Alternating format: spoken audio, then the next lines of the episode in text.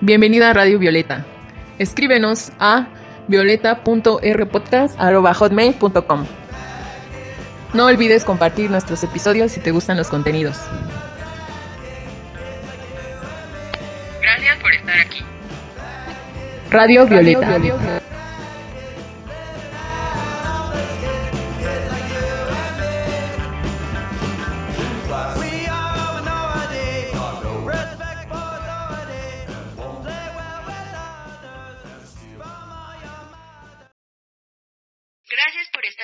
Radio Violeta.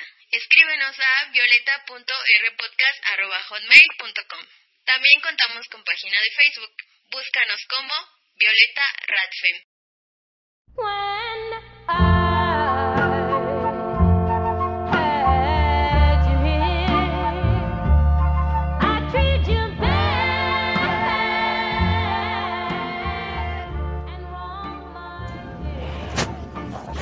Hola, ¿cómo están todas? Espero que bien y que hayan tenido bonitos días. En este episodio de Radio Violeta vamos a hablar del amor romántico. El episodio anterior fue del amor, precisamente eh, voy siguiendo una secuencia porque a mí me gusta mucho este tema, porque precisamente me encanta y es mi, uno de mis pasatiempos favoritos tratar de desmitificar el amor romántico, tratar de que las personas se fijen o analicen que no es una forma saludable de relacionarse y de vivir la vida. Si tú crees en el amor romántico, estás romantizando todos los aspectos de tu vida, no solo la relación amorosa que estés teniendo o las relaciones amorosas que hayas tenido en el pasado y las que quieras tener en el futuro. Todo se puede romantizar absolutamente eh, y desafortunadamente también es... Eh, una de las formas en las que se justifican muchas cosas y muchas violencias hacia las mujeres. Anteriormente, antes de que se conociera un feminicidio como tal, se llamaban crímenes pasionales y en eso se quedaban. Si ahora la impunidad está que da asco, anteriormente era normal, era visto como algo que se hacía en nombre del amor. Esta cuestión de asesinar a una mujer por amor, supuestamente. Y el capítulo anterior, el episodio anterior de Radio Violeta, yo les mencioné, no hay que justificar nunca que es amor si te hace sufrir, si estás sintiéndote mal, si no eres feliz, no puedes decir que estás siendo amada o que estás amando a alguien estás en una relación violenta de codependencia, estás en una situación de peligro. No puedes seguir diciendo en nombre del amor que estás soportando todas estas actitudes. Y es precisamente así como se llevan a cabo muchos de los feminicidios que ocurren aquí en, en México, de mujeres que han sido asesinadas por sus propias parejas. A mí la verdad me causa un pánico y un terror horrible el hecho de pensar de que vivas en pareja con alguien que piensas que te ama y un día de la nada te quita la vida. Es horrible, es lo más horrible que puedo, de las cosas más horribles de las que puedo ser consciente actualmente. No sé si solo me pasa a mí, pero la verdad es que me da miedo tener pareja y sobre todo ahora que soy perfectamente consciente de las actitudes violentas que tiene una persona y el hecho de querer iniciar algo con alguien y empezar a, sentir estas actitudes en él, pues me hace pensar que yo estoy en peligro y que cualquier cosa que yo haga le va a servir de excusa para agredirme y, ¿por qué no?, de asesinarme. Y es que ahora con todo lo que estamos viviendo y ahora que se están haciendo visibles todos estos crímenes eh, de odio contra las mujeres, pues la verdad es que a mí sí me entra un poquito el pánico y, es precisamente esto de ya no confiar en, en los hombres y estar viviendo todo el tiempo en alerta, ¿no? En la calle, de que no te siga tu ex, de que no te estén esperando para hacerte algo. Eh, entonces, pues la verdad es que es muy lamentable, es muy triste.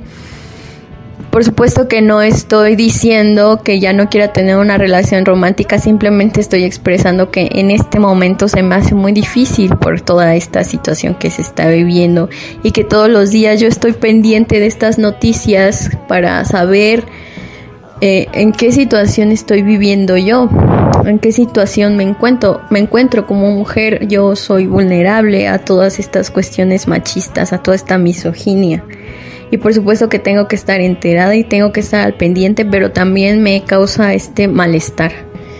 Hablar del amor romántico para mí es em, el camino también hacia la sanación, porque yo me estoy preguntando y estoy analizando todas estas cuestiones que se supone tienen que haber en la vida, en una relación de pareja, sobre todo.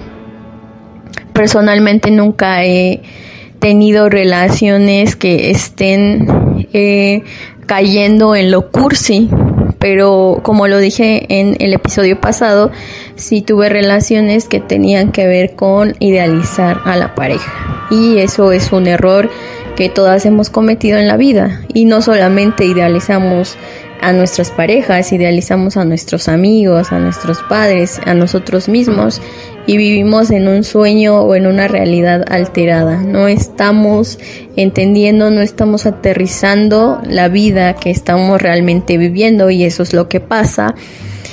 Y se expresa en su máxima capacidad en, eh, por ejemplo, las redes sociales que todas las personas empiezan a opinar sobre un feminicidio y los hombres defienden al hombre y las mujeres defienden al hombre y las feministas pues defendemos a las mujeres obviamente.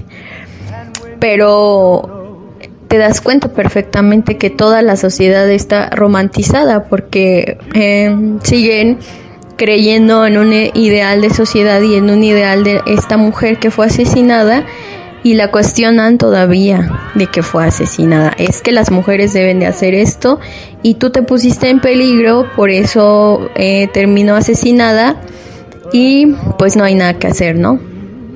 Así son las cosas estamos romantizando, estamos viviendo eh, en una sociedad que nos dice que las mujeres tenemos que seguir ciertos estereotipos y los hombres son de tal forma y entonces si nosotras nos equivocamos, pues es obvio que nos van a asesinar. Y esta es una idea romántica de la sociedad. Nosotros, nosotras mujeres no tenemos por qué estar aguantando, no tenemos por qué seguir viviendo en estos esquemas de amor romántico. No tenemos por qué seguir perteneciendo a un ideal de persona que no somos. Somos seres humanos, no somos robots, no somos eh, una cosa que eh, está en función de los demás.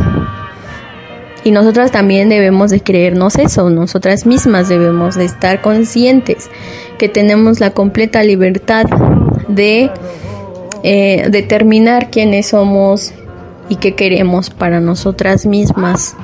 Más allá de querer tener una pareja, ¿qué otras cosas queremos hacer con nuestra vida? Porque somos capaces de desarrollarnos en cualquier aspecto, en lo profesional, eh, podemos hacer miles y miles de cosas. Yo siempre lo he dicho, cosas por hacer sobran y la vida no te va a alcanzar para ello.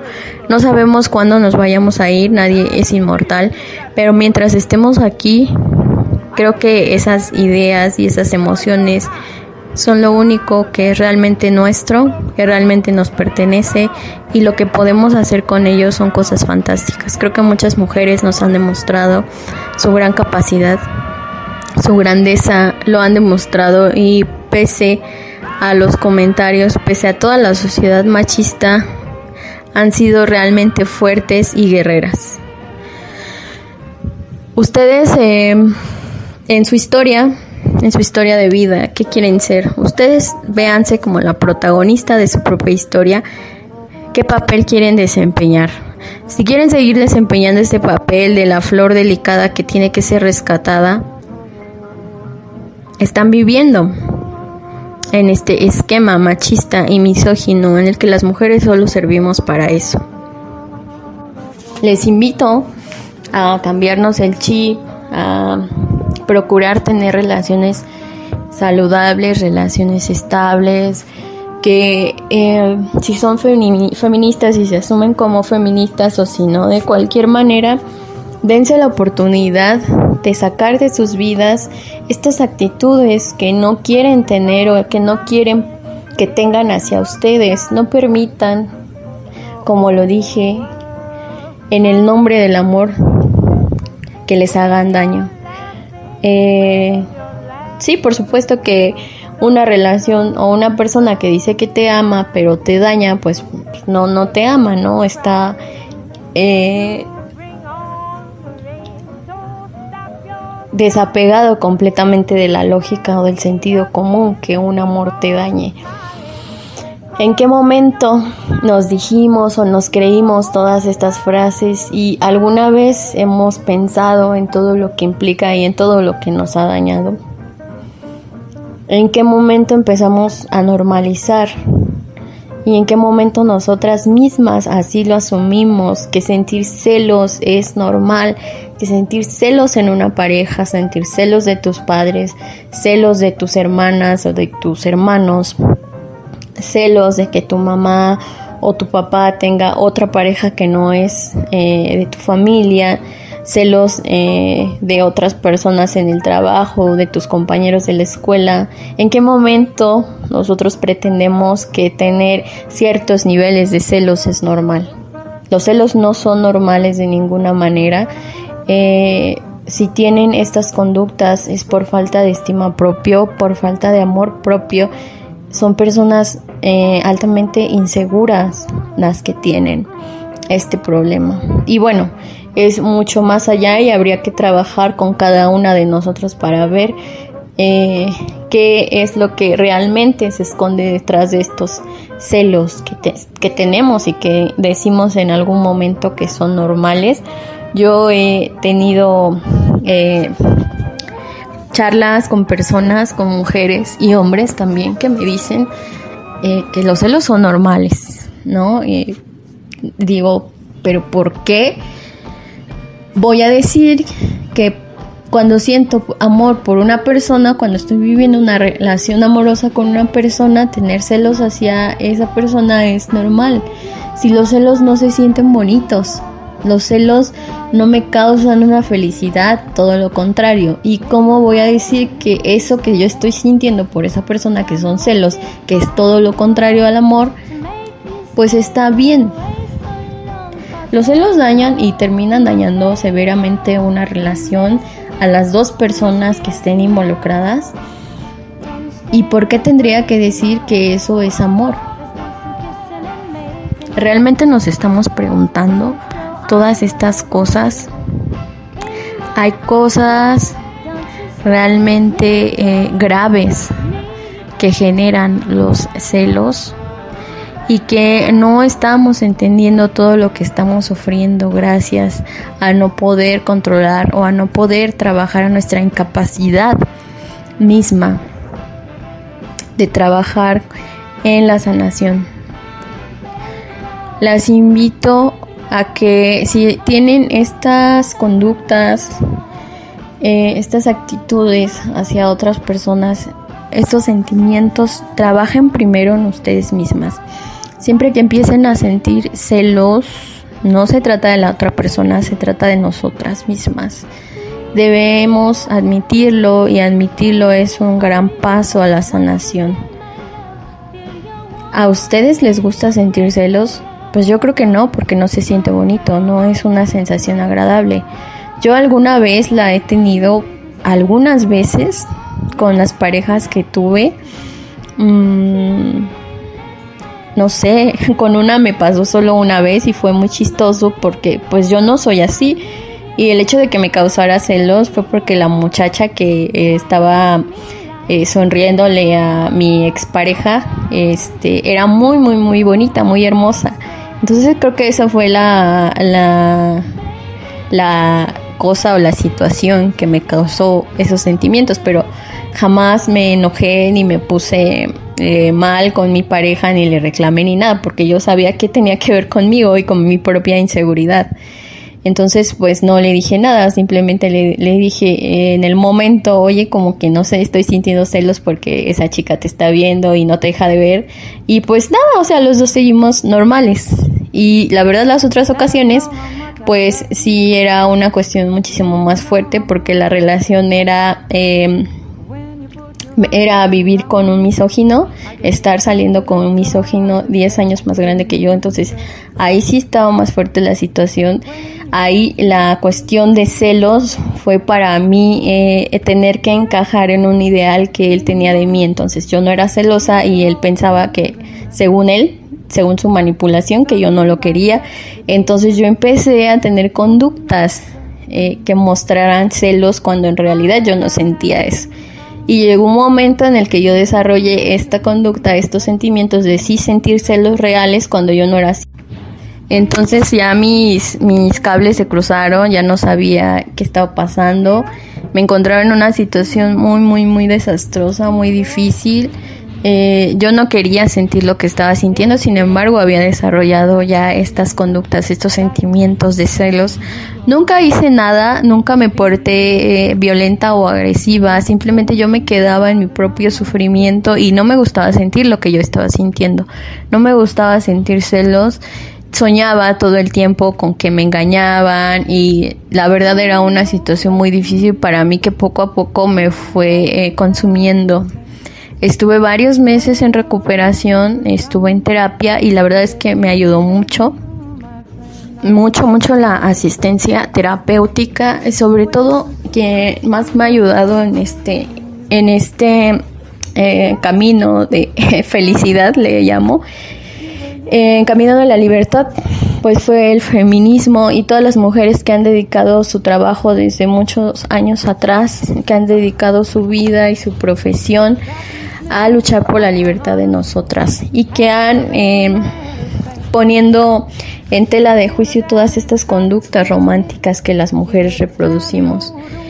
Yo llegué a sentir que me estaba volviendo loca, eh, no sabía lo que me pasaba, no me gustaba sentir lo que estaba sintiendo y busqué ayuda, cosa que no había hecho antes.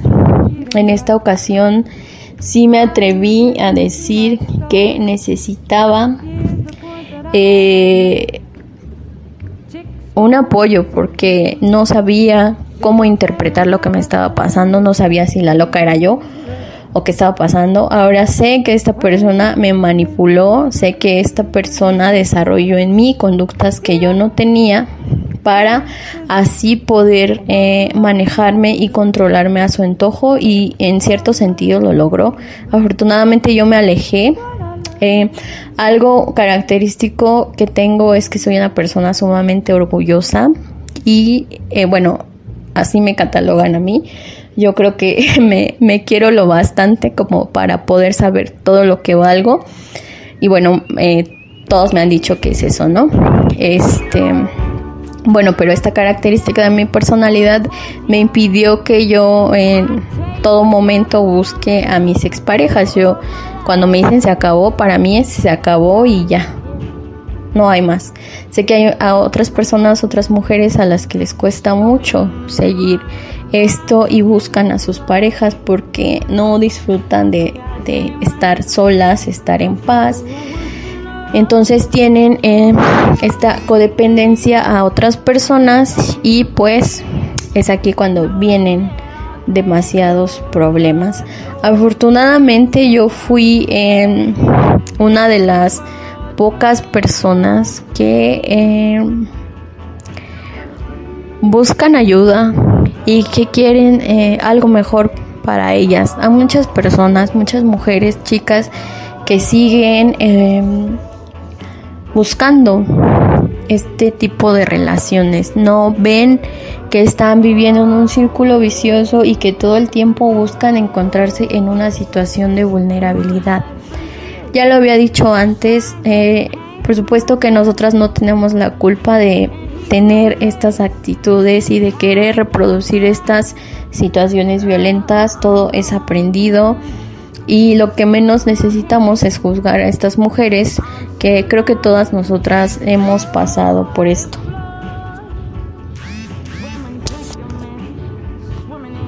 Más bien hay que seguir eh, pues apoyando y dejar de juzgar sobre todo. Si no vamos a, apoyar a las mujeres, pues tampoco hay que estarlas juzgando ni eh, pedirles explicaciones sobre todo en las redes he visto miles y miles de comentarios que, o sea, de gente que ni conoces y ahí este, te empiezan a, a cuestionar, no, pero ¿por qué haces esto? Y como, ¿por qué le tendrías que dar explicaciones a un misógino desconocido de Facebook, no? Pero bueno, los hombres creen que todas las mujeres les deben todo el respeto y las explicaciones del mundo y pues están estúpidos. Em, como les iba contando en esta historia de de codependencia que yo empecé a, desarrollar, bueno, me di cuenta eh, no tan a tiempo como yo hubiera querido, pero ahora estoy sanando todas estas situaciones, todos estos sentimientos y emociones que yo llegué a desarrollar en esta relación. Y fue en ese momento cuando yo empecé a trabajar más de cerca con el feminismo y con el trabajo con mujeres que han padecido una situación de violencia. Y la verdad esto a mí me ayudó mucho, tanto en lo profesional como en lo personal. Estoy demasiado, demasiado agradecida con esta benevolencia natural que me acercó al feminismo porque la verdad es que de no haber tenido yo este acercamiento y este trato directo de trabajar con mujeres que han sufrido y padecido alguna situación de violencia, creo que yo misma no me hubiera sanado tanto como ahora estoy, como yo hubiera querido en esos momentos. Eh, también tuve una evolución porque para mi buena suerte y para, eh, no sé, esta felicidad que ahora poseo y la libertad que ahora tengo, la, la libertad que ahora siento. Eh, el feminismo como tal no me, no me eh, convencía del todo porque había muchas cosas que no entendía, no, no, no me encajaba mucho. Este, pues empecé a ver que había eh, muchas corrientes feministas y bueno, yo decía, ay, eh, ¿cómo, ¿cómo interpreto toda esta información que existe? El trabajo de tantas mujeres, de tantas colectivas, asociaciones e instituciones de mujeres que se asumen feministas, pero que algunas son este eh, inclusivas, este, de igualdad y tantas estas cosas que eh, dicen que el feminismo arropa. Y nada de eso me termina de convencer. No sé cómo, no sé cómo sucedió, la verdad es que ya no me acuerdo, pero creo que al estar siguiendo el trabajo de todas estas mujeres eh, que se asumen feministas y que están en distintas corrientes, empecé a tener tendencias de feminismo radical, es decir, el propio análisis, la propia crítica eh, razonada que yo tenía o que siempre he tenido hacia las conductas sociales, me aseguró un lugar en el feminismo radical. Dije, de ahí soy, porque esto realmente es una explicación y un análisis completo, que sí eh, es el que más se hace cuestionamientos reales sobre la situación de las mujeres. Para mí fue el feminismo radical el que más se acercó a lo que yo creo que eh, las mujeres estamos padeciendo. Y eh, bueno, ya ahora estoy completamente convencida de que ese es mi camino, de que, de que el feminismo, el feminismo siempre ha sido feminismo radical, lo demás no es feminismo, lo siento si me están escuchando, eh, no tendrían por qué disculparme. Digo lo siento porque dices feminismo, soy feminista radical y automáticamente se convierte en un insulto para las personas, no sé por qué. Eh, les ofende más que una mujer se declare feminista y radical que todas las mierdas que están pasando en el mundo y por las cuales no mueven ni un dedo, ¿no? Porque quiero decirles que no soy feminista radical para chingar a nadie, soy feminista radical porque me quiero, porque me amo, porque quiero una vida mucho más justa para las nuevas generaciones de mujeres. Y quiero muchísimas cosas y desde el feminismo radical yo estoy aprendiendo, estoy entendiendo y estoy asimilando muchas cosas y desde el feminismo radical quiero construir proyectos que fomenten eh, la libertad, libertad real para las mujeres. Eh, y por supuesto que dejar de reproducir esquemas románticos de amor, pues me ayudó a, a este camino, me empujó hacia lo que soy ahora, hacia esta felicidad que yo nunca hubiera experimentado viviendo al lado de una persona machista o misógina. El feminismo radical me ayudó a evitar a estas personas y por supuesto que he intentado tener relaciones otra vez con una, una persona, relaciones de pareja, pero la verdad es que ya no es igual y ya no lo soporto, entonces a la primera pues bye. Y yo agradezco enormemente esto, es algo de lo que nunca había yo tenido eh, un control total. Eh, simplemente muchas veces eh, mis mis cercanos o mis cercanas me decían, es que así son las relaciones. En las relaciones siempre va a haber problemas, siempre vas a sufrir porque nadie es perfecto y bla, bla, bla, bla, bla. Y todas estas cosas pues terminé por creérmelas porque la verdad yo no aceptaba muchas conductas en las personas porque para mí no eran normales. Y decía, bueno, pero ¿por qué tengo que soportar esto si yo no se lo hago a una persona porque está mal? porque tengo que soportar que me la hagan? no, pues es que él sí te quiere y así te empiezan a llenar la cabecita de piedras y dices, bueno, sí, te convences, ¿no? A lo mejor yo estoy loca y, y sí, no es normal. Te convences realmente de que esa persona te quiere, pese a que le estás diciendo a los demás que te está violentando y los demás te dicen que sigas con él porque sí te quiere. ¿Ven ahí la gravedad del problema? ¿Cómo puedes decirle a alguien, por favor, no lo hagan si alguna vez lo han hecho? Discúlpense con esa persona, con esa mujer, la verdad. Es lo, lo mínimo que podemos hacer.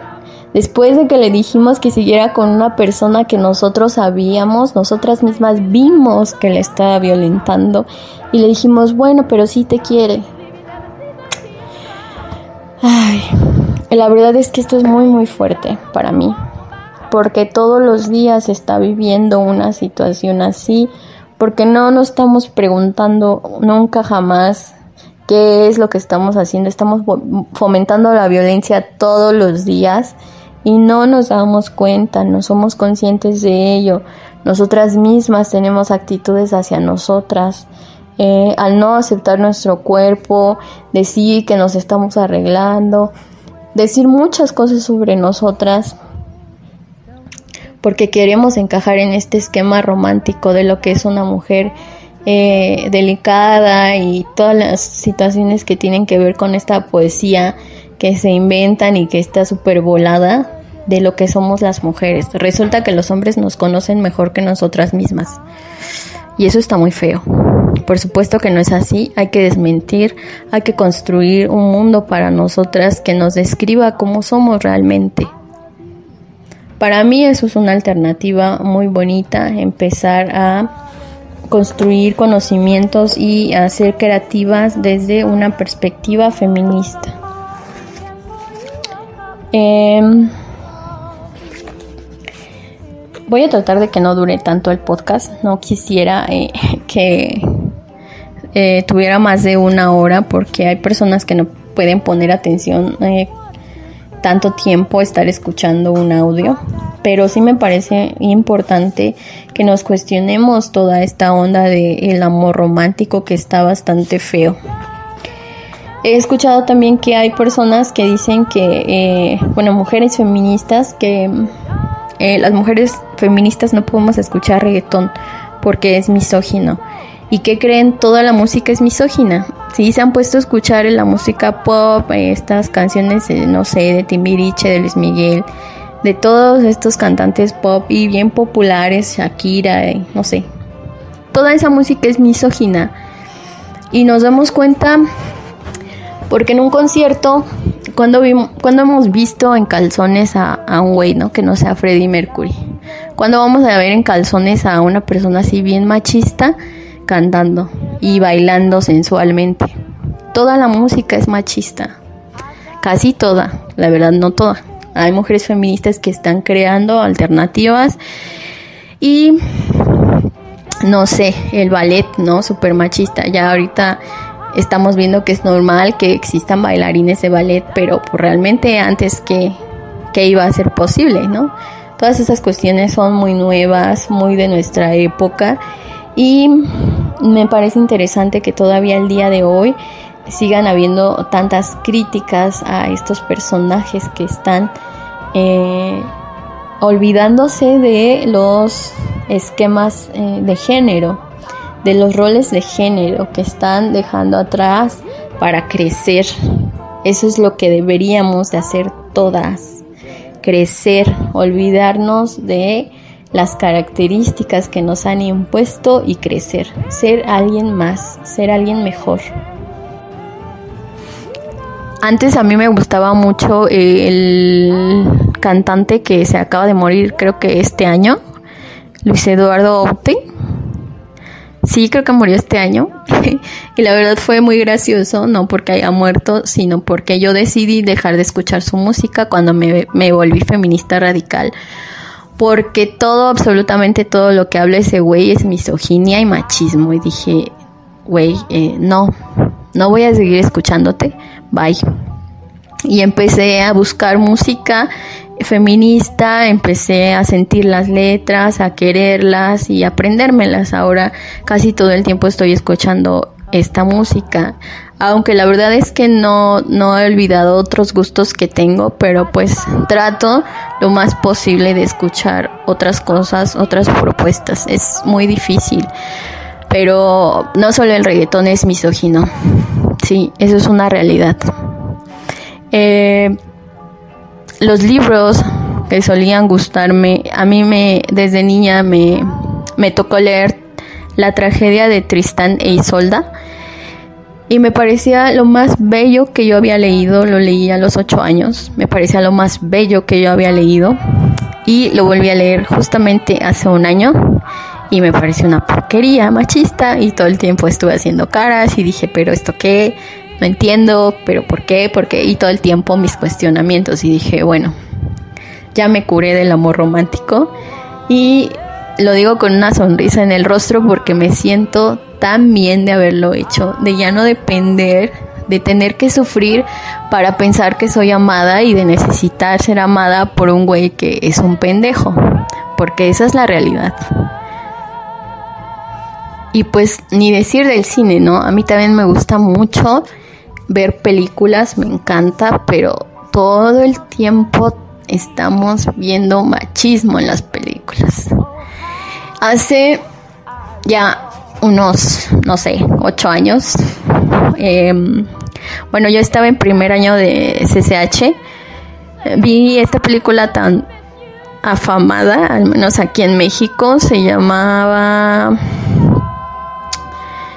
500 días con ella, algo así. Y bueno, la protagonista se llamaba Summer. Es esta este, actriz, creo que también es cantante. Bueno, es una mujer súper hermosa que salía con un tipo eh, que tenía todas las de ser un perdedor en la vida. Eh, su personalidad de falta de amor propio, ¿no? De, de tener una meta clara en la vida, de saber quién era, eso es muy claro en la película. Y la primera vez que yo la vi, que fue eh, en esa etapa de mi vida que yo ni siquiera sabía de feminismo, eh, me encantó el personaje de ella porque se mostraba como una mujer decidida, dueña de sí misma, dueña de su tiempo, de sus decisiones, o sea, una mujer libre. Y a mí me cayó bastante bien. Debo decir que para esa época yo no, eh, no creía en el amor, ni siquiera en el amor romántico, nunca me había enamorado. Y la vi eh, algún tiempo después. Y bueno, eh, mi sentir cambió totalmente, ¿no? Ahora sí decía que el personaje del hombre era la víctima y tonterías. Esta película causó mucho revuelo entre las personas como el mismo Titanic lo ha hecho. Y estoy hablando de escenas de películas porque realmente es así como nosotros nos entendemos o nosotros nos asumimos en la vida real. Y está bastante feo. Eh, he escuchado personas decir que en Titanic que él, ella no lo debió dejar a él en la tabla y no sé cuántas tonterías y que no lo amaba y lo dejó morir. A ver, para empezar, ella no sabía que él había muerto. Claramente se ve en la escena de la película que ella le está hablando porque está escuchando un bote. Ella jamás se imaginó que él iba a morir y no entendió que él se estaba despidiendo cuando le hizo prometerle que iba a vivir y que iba a morir muy anciana, lo cual sí hizo. Eso es una eh, lealtad hacia ese amor que ella alguna vez sintió, haberle cumplido esa promesa, porque sí la cumplió. Yo si amara a una persona, no me gustaría que se muriera conmigo.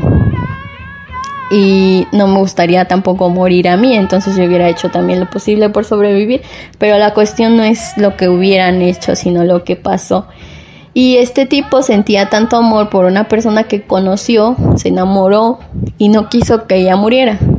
Entonces, bueno, eso es lo que realmente pasa, ¿no? Creo que no hay tanto que analizar en esta cuestión. Y en esta película Igual surgieron muchas chicas que quisieron tomar esta actitud de esta protagonista llamada Sommer y querer tratar como basura a los hombres, ¿no? Sí, yo vi y yo reconocí varias mujeres que estaban enamoradas de este, incluso en redes estaban enamoradas de este personaje de Sommer. Hasta creo que hay una página que se llama Maldita Sommer. Eh, ahora yo veo en esta película que realmente Sommer siempre fue clara, siempre fue sincera. Este tipo es un completo perdedor. La verdad a mí me aburre su personaje. Yo nunca me enamoraría de un hombre como Tom. Y eh, en las propias declaraciones de estos güeyes, pues este, este Tom, eh, ¿cómo se llama? Joseph Gordon Levitt, ha dicho que él es el verdadero villano de la película por hacerse la víctima y querer manipular con el amor que supuestamente siente por Summer para que ella se quede con él, pero pues ella no se siente enamorada, se sintió atraída, pero no se enamoró, no llegó a quererlo. Algo que yo creo que es importante, creo que es lo más importante que yo he, identificado en esta película, es que el personaje de Sommer no tuvo responsabilidad afectiva, quiere decir que ella sabía que este vato se había enamorado de ella y no le importó, seguía saliendo con él.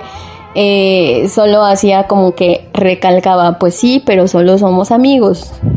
Pues no, eso no está chido, ¿no? O sea, es como Sommer porque si tú no quieres tener algo serio con esa persona, si sabes que esa persona siente amor por ti, está enamorado y quiere algo más y tú solo quieres tener relaciones sexuales con él, pues simplemente lo vas a evitar. Porque tú estás haciendo sentir a esta persona algo que no va a ocurrir. Entonces no basta con que le digas, sabes que solo vamos a ser amigos.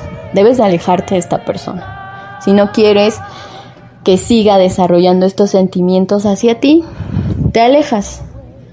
Ella lo hizo en su momento, pero porque ya tenía otra pareja, no lo hizo por responsabilidad afectiva. Y eh, pues les invito a hacer estos análisis de las películas porque, como les decía, así como pensamos o así como las vivimos, es como nos asumimos en la vida real. Las actitudes que tomamos a ver estos filmes o al escuchar las canciones, eh, es como realmente pensamos o nos esquematizamos en este ideal del amor romántico. Es el papel que realmente quisiéramos jugar o cómo nos pondríamos nosotros ante estas situaciones que estamos viendo en las películas.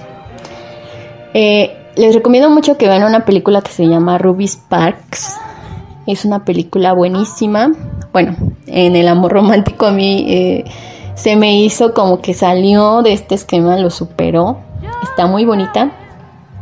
Se trata de un chico que es escritor, igual es un perdedor y este no tiene capacidad de entablar una relación saludable, sentimental con una mujer y se crea un personaje en una novela. Su sorpresa es que esa chica ideal que eh, él inventó en su historia se vuelve real. Al principio él se asusta porque no sabe de dónde salió, pero después se da cuenta que es Ruby, que es la mujer que él creó en su historia. Y empiezan a vivir una vida romántica. Lo que pasa es que él ya no se siente cómodo con la forma de ser de Ruby y empieza a escribir la historia diferente, le cambia la personalidad le trata de amoldar la personalidad dentro de la historia para que sea como él quiere y cumpla con sus expectativas. Todo esto se le sale de las manos, se hace un desmadre y termina por dejarla libre.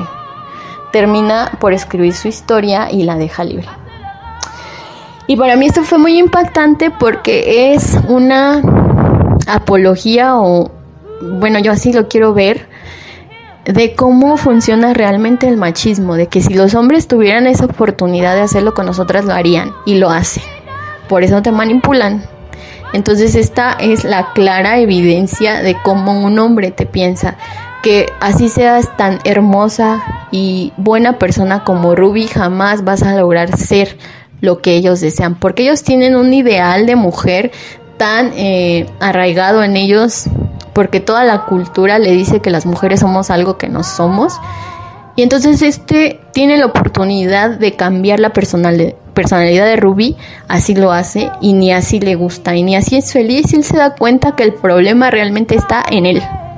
Y por eso yo aplaudo esa película.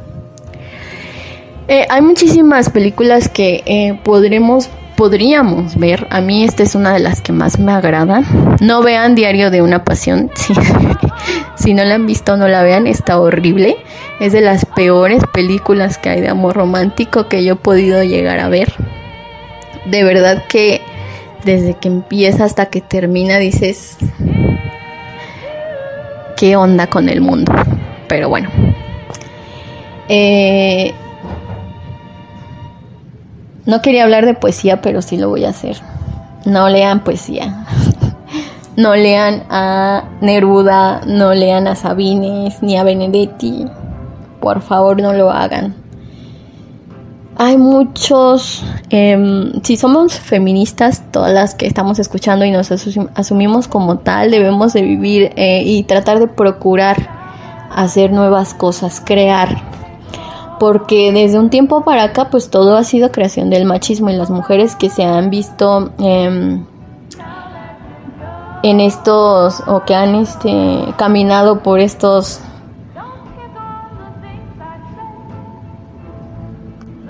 triunfos de la literatura que han sido casi siempre para los hombres.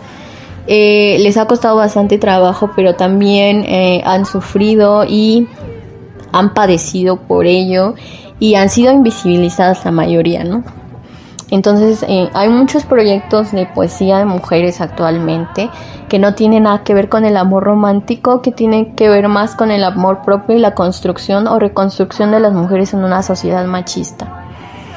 Creen su propia poesía, está muy chido, la verdad es que yo lo estoy haciendo y a mí me gusta mucho, obviamente no soy eh, premio Nobel, pero es una forma de expresión muy linda, eh, una manera de entenderte a ti misma y de amarte y de demostrarte lo que quieres para ti. A mí me encanta y les invito a que también pues lo hagan. No podemos, eh, como dicen muchas que el, ah, el feminismo eh, implica la emancipación de las mujeres, yo la verdad no lo veo así porque eso me suena un poco como que nos vamos a ir a vivir a otro planeta para emanciparnos y que todo lo demás quede exactamente igual.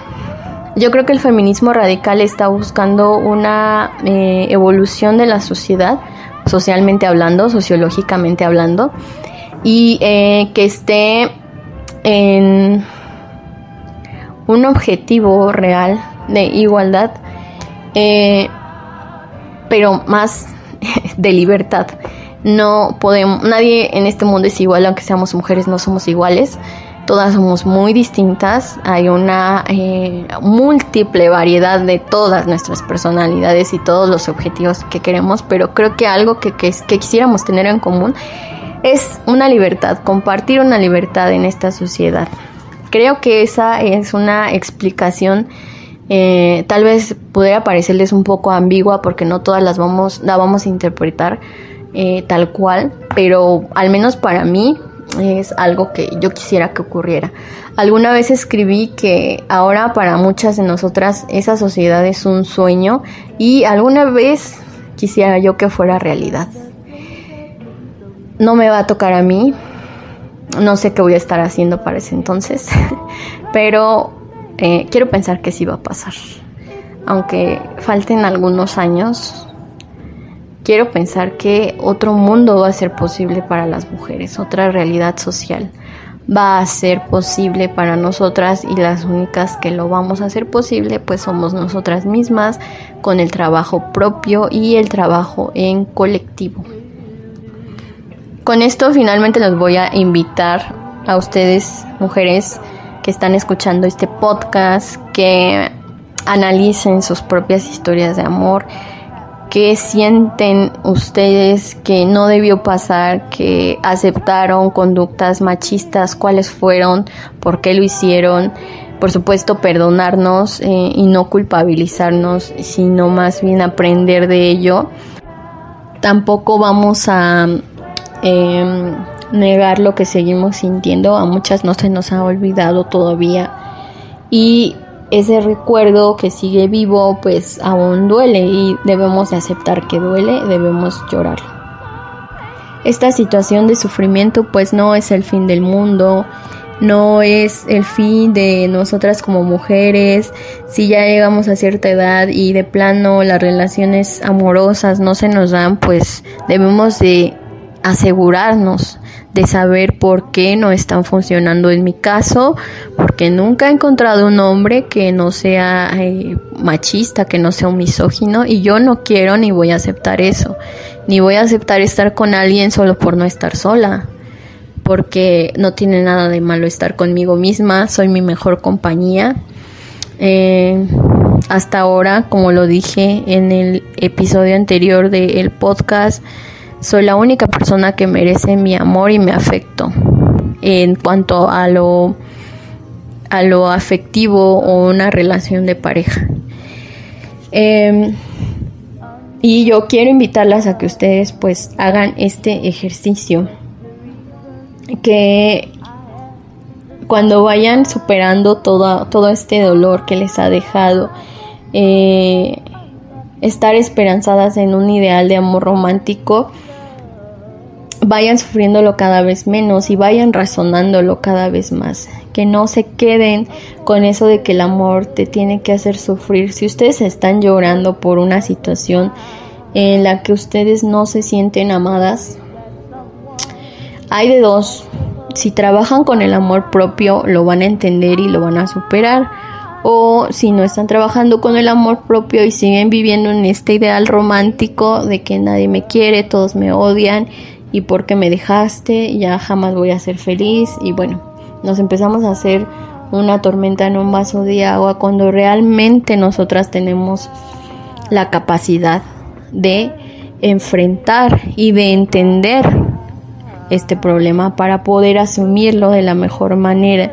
Esa persona que no llegó a amarnos como nosotras quisiéramos pues su razón estuvo y está en la completa libertad de irse cuando quiera, pero nosotras más que nada debemos de proceder para cuidarnos siempre, para tener la capacidad de alejarnos de una persona que nos está haciendo daño, aunque diga que nos ama, aunque nos jure que nos ama. Pues sí, pues gracias por amarme, le dan las gracias y se alejan. Si ustedes no empiezan a poner límites, si las mujeres no empezamos a ponerle límites a la misoginia, al amor romántico y al machismo, no vamos a avanzar en el crecimiento personal. No vamos a tener un adelanto de sanación en la vida de las mujeres. El que una persona te ame no lo es todo ni es suficiente y el que lo diga pues menos, porque si te lo dice pero no te lo está demostrando, no tienes nada que hacer con una persona así. Quererte es de lo más genial pero sobre todo te da la capacidad de poner límites y de ponerte en un lugar seguro donde esta persona no va a poder hacerte daño porque, ¿qué creen? También los misóginos y los potenciales feminicidas se les acercan a las personas más vulnerables. Ellos no se meten con mujeres que están seguras de sí misma y de su libertad. Casi no pasa. Sí pasa, pero casi no. Regularmente se van con mujeres que son vulnerables, que no tienen estudios, que no tienen un patrimonio económico, que no cuentan con eh, algún eh, casa o algún departamento, o sea que no tienen nada a su nombre, que son mujeres realmente vulnerables, son las que sufren más este machismo. Hay muchas mujeres, ay, no quiero decirlo, pero bueno, lo voy a decir, eh, que son militantes de grupos políticos como eh, el comunismo y el anarquismo que se asumen feministas, es que lo he visto. Y, y entonces eh, en estos grupos, bueno, estas mujeres que se asumen así, he visto que sacan pancartas, que este, la emancipación de las mujeres y, y que las mujeres burguesas, según ellas, no sufren eh, esta desigualdad machista. De hecho, creo que ni siquiera trabajan con machismo, no sé, la verdad que bien cómo entiendan ellas esta cuestión de la sociedad machista y misógina, pero si he visto estos comunicados que dicen que este, charlas de la emancipación de la mujer y no sé qué cosa, y, eh, y y dicen ahí en su discurso que las mujeres eh, adineradas, las mujeres millonarias con mucho poder eh, adquisitivo, pues no sufren eh, las cuestiones que sufren o sufrimos las mujeres pobres o las mujeres que son obreras. Y yo dije, pero ¿por qué no? O sea, el hecho de que tú tengas dinero no te libra del machismo. Entonces, estas mujeres no están trabajando con la sociedad machista y si no quieren terminar con esa sociedad machista, yo no quiero apoyar una causa que solo defienda o que que busque la emancipación de la mujer trabajadora. Porque no sé en qué sentido lo estén diciendo, si quieran que la mujer se salga de las fábricas para irse a su casa o no sé, la verdad no entiendo. Entonces sí me parece muy grave que mujeres que estén en el activismo político no acaben de entender cómo funciona el machismo en la sociedad. Por supuesto que las mujeres millonarias son víctimas también del machismo, aunque tengan mucho dinero. Por supuesto que ellas no tienen eh, una dificultad económica, pero sufren y padecen el machismo. Eso es una verdad absoluta y también son víctimas de ello y están en situaciones de violencia. Yo no estoy diciendo que no sufren la pobreza, la pobreza es muy aparte y es un plus que sufrimos la mayoría de mujeres aquí en México. Es muy triste, es muy lamentable, pero sinceramente a mí no me da para más eh, entablar una conversación con mujeres que se asumen de esta manera, que no quieren reconocer que el machismo permea cualquier clase social, como lo quieran manejar. Hay personas que dicen clase media, clase alta, clase baja, clase burguesa, clase proletariada, lo que sea. El machismo impera en todo. Y bueno, hay muchas feministas que han analizado el sistema capitalista que es patriarcal desde la mirada marxista, pero bueno, a Marx se le olvidaron que existimos las mujeres y el trabajo doméstico de eh, crianza y cuidado que damos gratuitamente y que se nos relega simplemente por haber nacido con vagina. Somos las cuidadoras por excelencia de, el, de la mano de obra para el capitalismo somos las creadoras de más niños pobres en beneficio del capitalismo. Es muy fuerte, pero la verdad es que así sucede y eso es una realidad. Eh, vista desde el área económica, Es lo que está pasando. A nosotras nadie nos paga porque nos dicen que ese es nuestro trabajo y más allá de eso, solo se le relega a la mujer porque el hombre se tiene que ir a trabajar. Ellos están libres y tienen la decisión. Nosotras no podemos hacerlo. No podíamos. Ah, muchas que estamos diciendo no, que estamos diciendo ya basta, que estamos diciendo hay límites, que estamos diciendo yo no quiero este papel que me han impuesto, no voy a tener hijos, no voy a ser madre, no voy a ser esposa. Yo quiero hacer algo más con mi vida, algo distinto. Y no estoy desvirtuando que las mujeres u otras mujeres feministas tomen la decisión de vivir una maternidad. Están en su completa libertad, en su completo derecho. Felicidades porque fue una decisión y no, no una imposición. Y así también con mi vida. Fue una decisión, son mis convicciones y también me felicito por ello. Y bueno, Creo que con esto voy a terminar con este tema del amor romántico. Da para mucho más, pero la verdad es que no quisiera como eh, seguir analizando cosas que ya de entrada sabemos que son difíciles de aceptar y de asimilar. Con que nosotros nos demos cuenta que el amor romántico este nos está causando severos problemas en nuestra forma de relacionarnos con otras personas con que tengamos esa certeza, nosotras solitas nos vamos a ir dando cuenta qué estamos haciendo y qué estamos reproduciendo estos roles sociales como mujeres y como hombres que se nos están imponiendo para tener o para promover relaciones románticas dentro de la pareja. Si nosotros tenemos esa visión y ese objetivo, lo demás se va a ir dando naturalmente. Vamos a estar todo el tiempo en una constante construcción en la que nos vamos a ir dando cuenta que es del amor romántico, que pertenece al amor romántico que ya no queremos en nuestra vida y en nuestras relaciones de pareja. Es muy muy bonito, muy gratificante para mí poder escuchar canciones que considero hermosas, poder leer libros, ver películas sin estar sufriendo, sin estarme diciendo, ay, eso me pasó a mí o por qué no me pasa eso. Simplemente disfrutarlas en el momento porque son bonitas y ya. Me encanta cantar canciones y no sufrir por ello y no acordarme de nadie, simplemente estar concentrada en la canción y en lo que dice y en el cantante y cómo canta, si su voz me gusta, si está este instrumento o no este instrumento, eh, cómo la canto yo. Eso es lo que me preocupa al escuchar una canción que antes me causaba sufrimiento. Ya no estoy sufriendo desde la herida, ya no lo estoy viviendo.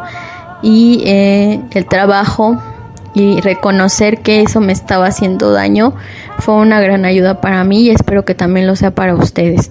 Que no se hagan como que nada pasa, como que es normal, porque la violencia y un amor que te hace sufrir no es normal. Cuídense mucho, las quiero muchísimo. Muchas gracias por estar escuchando este podcast. Una disculpa eh, si dije algo en este o en los anteriores capítulos que no iba, que no correspondía. Estoy aprendiendo. Este podcast lo hago con todo el amor del mundo. Hasta luego.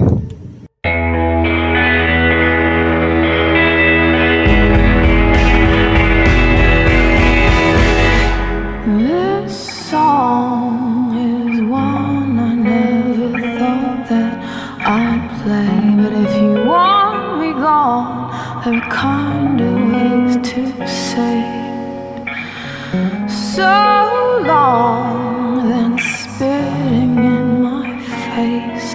They don't teach these things